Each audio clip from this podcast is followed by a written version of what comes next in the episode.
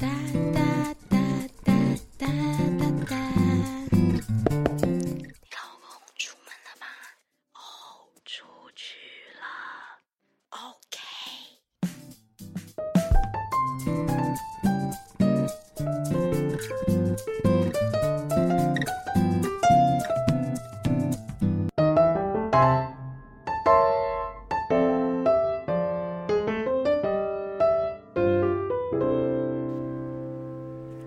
各位老公不在家的朋友，大家好，早安，我是 Angel。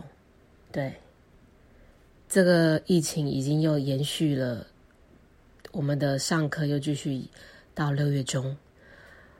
呃，各位妈妈是不是会开始每天洗洗洗，然后煮煮煮，已经有点烦躁了呢？所以呢，我的烦躁我是怎么样去解答的？就是我阅读。我喜欢的书籍，然后并钻研它，就会转移一下注意力。不然每天呢的那个新闻的疫情，好像暂时还不能停歇。其实心情会很烦闷，然后又不太能出去。不然出去买下东西回来，就要马上消毒啊、洗手啊，全身这样子。对，就是虽然已经开始养成这个干净的习惯了，但是就是。总是觉得疫情不知道什么时候可以停止，那种感觉就有如像去年去去年二月开始过年，武汉肺炎开始起来的时候，其实就是那种心情又开始有点上来，所以我们一定要找点事情做，找一点呃喜欢的事情做。像最近我又把《天才的关键习惯》呃又要来录一集，是因为它其实中间会有呃。记录了一些，这作者又记录了一些，除了什么很有名的一些莫扎特啊、爱因斯坦、达文西之类的名人以外，其实他中间还讲了一个叫做伊格纳兹·塞迈尔维斯，他是谁呢？对我就不讲英文了。对，他是一个在对于我们当初要生小孩的。一个妇产科医生，而且我刚刚有看了他的年纪，他真的是两百零三年前的一个人，很难得。他是出生于呃匈牙利的一个一个人，他后来呢又去奥地利念书。那他为什么呃后来做妇产科医生呢？其实他一开始不是妇产科医生，因为他原本。他是一个家里还蛮好的，就是从来家境从来没让他担心过。然后他高中毕业呢，他去念维也纳的大学念法律哦，念法律哦，因为他聪明伶俐，在学校取得了优异的成绩。结果毕业之后，他回到家乡，衣食不愁。他却闷闷不乐。那时候，这个年轻人才几岁？他才二十二岁，就有这样子的雄心壮志。他不想这样子庸庸碌碌的过完一生。结果呢，在一个偶然的机会下，我就说嘛，一个人，呃，不喜欢这样子庸庸碌碌的。如果他当初就是这样子过了一辈子，也许他也很好，是不是？但是他就是想做不一样的人。他偶然的机会下，他接触到了医学。诶，他发现医学跟法律好不一样哦。人体本来就是一个神秘而精巧的一个另外一个世界。后来他发现他深深的吸引了之后，他决定要学医学。他告诉了他的爸妈。他后来又经过四年的刻苦学习，天呐，他又拿到了维也纳大学的医学的博士学位。结果在他导师的引荐之下，他来到了维也纳的总医院，后来成为了一个妇产科医生。他后来真的很喜欢小孩，他每天。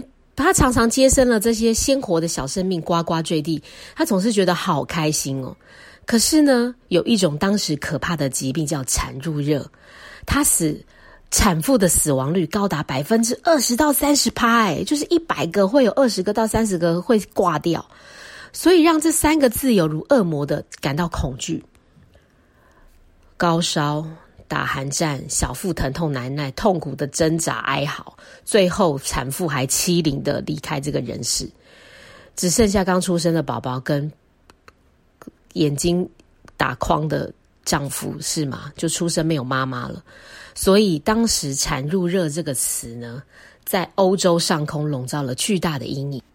所以麦维斯是在当地数一数二的研究型的医院，他负责的两百零六位产妇当中，就有三十六位因为产褥热而离开人世。有的产妇好害怕，向他下跪，希望能救他的性命。高的死亡率让产妇对医院不想去了，不敢去，所以他的医院的名声也日渐的下降。有些妇女情愿在街边的小诊所或是在家中生小孩才去医院。结果，在一个深秋的夜雨夜，有一个产妇死在面前，悲痛的丈夫一旁的痛苦。当出生的宝宝感应了妈妈的离去，也哇哇的哭着。结果，这个塞麦尔维斯急忙搓着手说：“哎，这是我们妇产科的责任呐。”可是实习医生说：“没办法，我们已经努力了，这是上帝的安排。”就迈尔塞麦尔维斯坚定说：“No。”这一定是命运，这不是命运，这一定是有办法解决问题的。因为当时的医疗是在两百多、两百零三年前，你看看，当时的医学呢，只能针对症状进行单独治疗。他说，如果患者发炎了，医生会认为血液过多造成的肿胀，医生就会放血。而且你知道他们放血是干嘛吗？是用水蛭诶把血液给吸出来。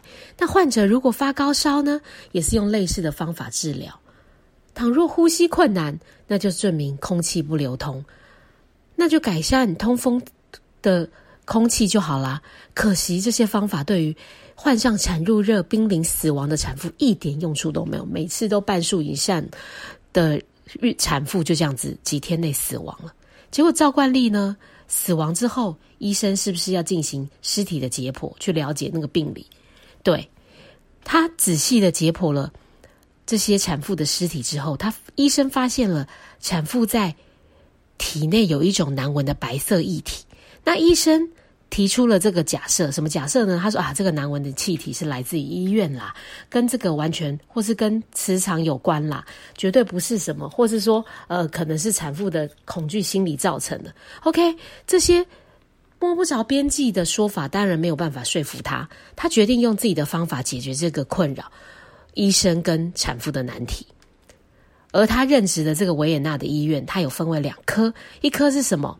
一科是培训医学院的学生，一科是什么？培训助产士。诶，他后来就发发现了，天哪！医学院的学生帮忙的产妇死亡率很高，可是呢，培训助产士的产妇死亡率很低。诶，他就很不解啦，他就开始有那种科学的印证，就是想解决问题。他后来就把两个病房的情况用成一模一样，比如说通风设备啦、饮食啦，或是接生的姿势啦，所有的环节都标准化之后，这不是就是我们现在实验的精神嘛？就是两个状况都要一样去做比对。好，两个病房的死亡率却依然没有变化，所以他做的这个尝试都没有办法解释这个产房死亡的。为什么有这样的现象？结果呢？他很绞尽脑汁，一无所获，真的很苦恼。请了四个月的假，去参观了另外一个医院。诶，他回来的时候发现，诶，在他离开了这段时间之后，第一产房的死亡率下降了。诶，可是他找不到原因。可是真的是死亡率下降啦。他就是在苦思这个变化为什么会这样子。突然间，一个意想不到的事情发生了。他的一个好友，一个医生，突然意外的逝世。诶，他发现了这个他的朋友，这个医生死亡之前，对于这个产妇热的得过这个产妇热死亡的产妇进行过那个尸体的检查，而且不小心划破了自己手指。天哪！结果他死亡的症状几乎跟那些患上产妇热死亡的。产妇一模一样，哎，他突然间一个闪电划过他脑中，他发现了一个大家忽略的东西，哎，因为为什么？因为第一科的医生跟实习生，他们常常怎么样？解剖完尸体，Oh my god！解完尸体之后就来接生了，你懂吗？所以他常常他们有用触摸过尸体的手在为产妇产检，大家想到了没？大家动动脑想到了没？为什么？而第二科的不是医生就是助产士，就像护士一样，他们从来没有参加过尸体的解剖。对，后来他就突然间一想说：“天哪！”因为当时的微生物学是还没有发现的，所以他才发现说：“哦，原来主要是医生们自己受污染的双手跟器具，没有充分经过洗跟刷，还有。”充分的消毒双手，就把这些有细菌的东西，当时他们是不晓得细菌这东西，他们是叫做尸体颗粒，他们把这细菌当叫尸体颗粒，就把这些东西带给了产妇。结果呢，他为了他开窍了之后，他为了验证他的推论，他就要求了他所有的第一科的医生，在解剖后一定要用漂白水消毒，就是他们的消毒是漂白水。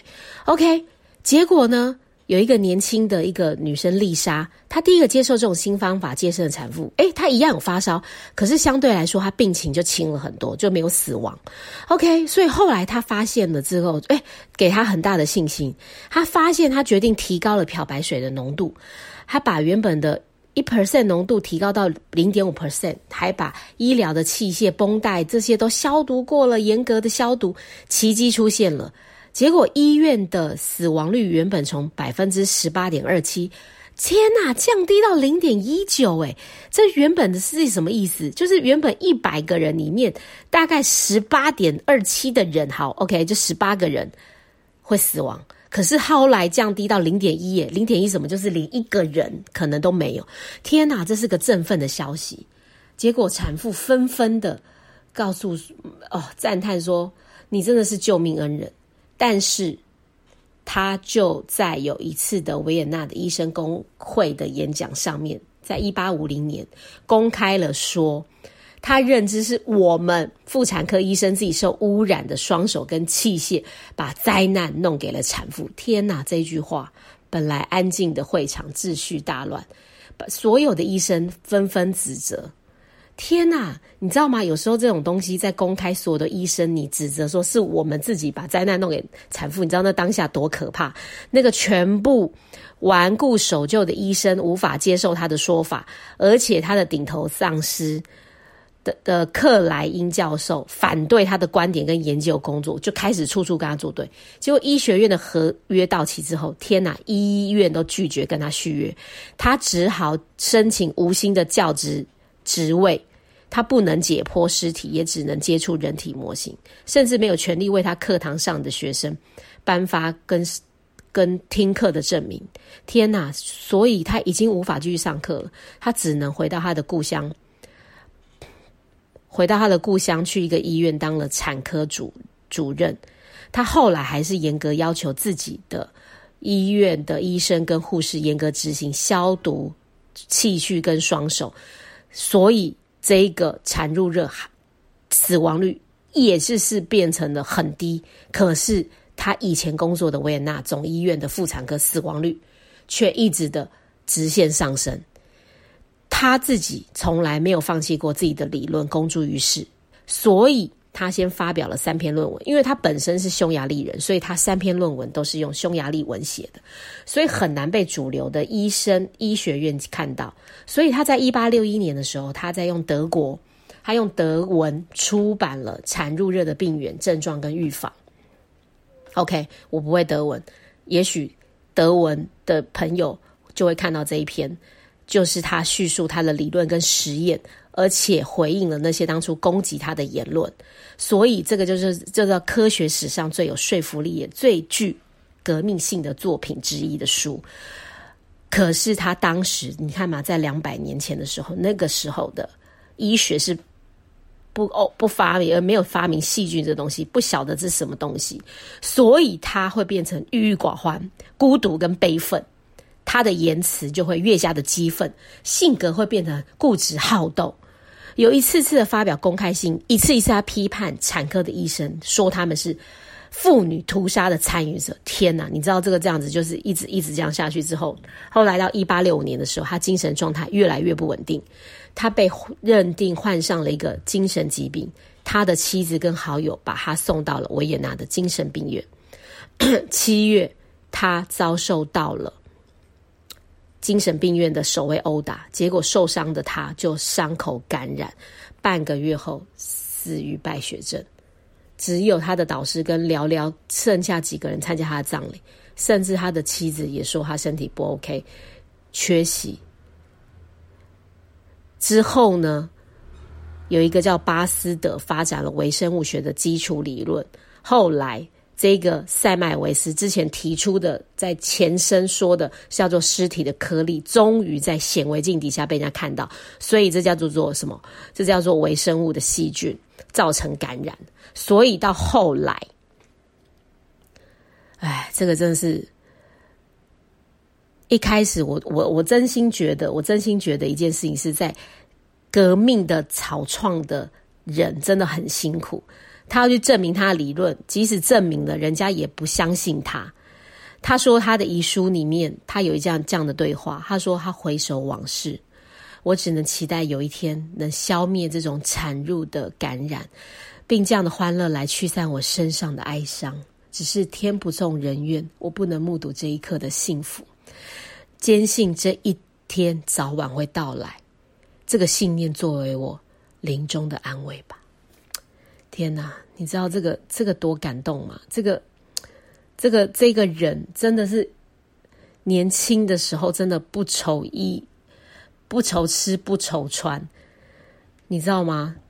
真的是不愁衣食的一个人，是不是？打从心里真的是打从心里真的是感感动这种人，真的是敬佩。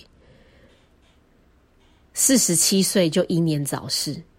而且是在精神病院中去了天堂，一个这么聪明而且勇敢奋战的人，所以在我们现在防疫的的这个阶段，真的洗手很重要。这就是我们手上的细菌，真的就是会导致病源的进到我们的身体。我们真的是尊敬的这一个塞麦尔维斯一个。曾经他本来是念法律系，后来无意间去念医学的产科医生，为我们后代的这些人开创了一个医学的另外一个平呃一一个高峰，就是他了解这个细节。虽然我不是本身医学系的，但是我们其实妈妈都还是要了解一些正确的健康常识，对，带给我们自己跟我们自己的家庭。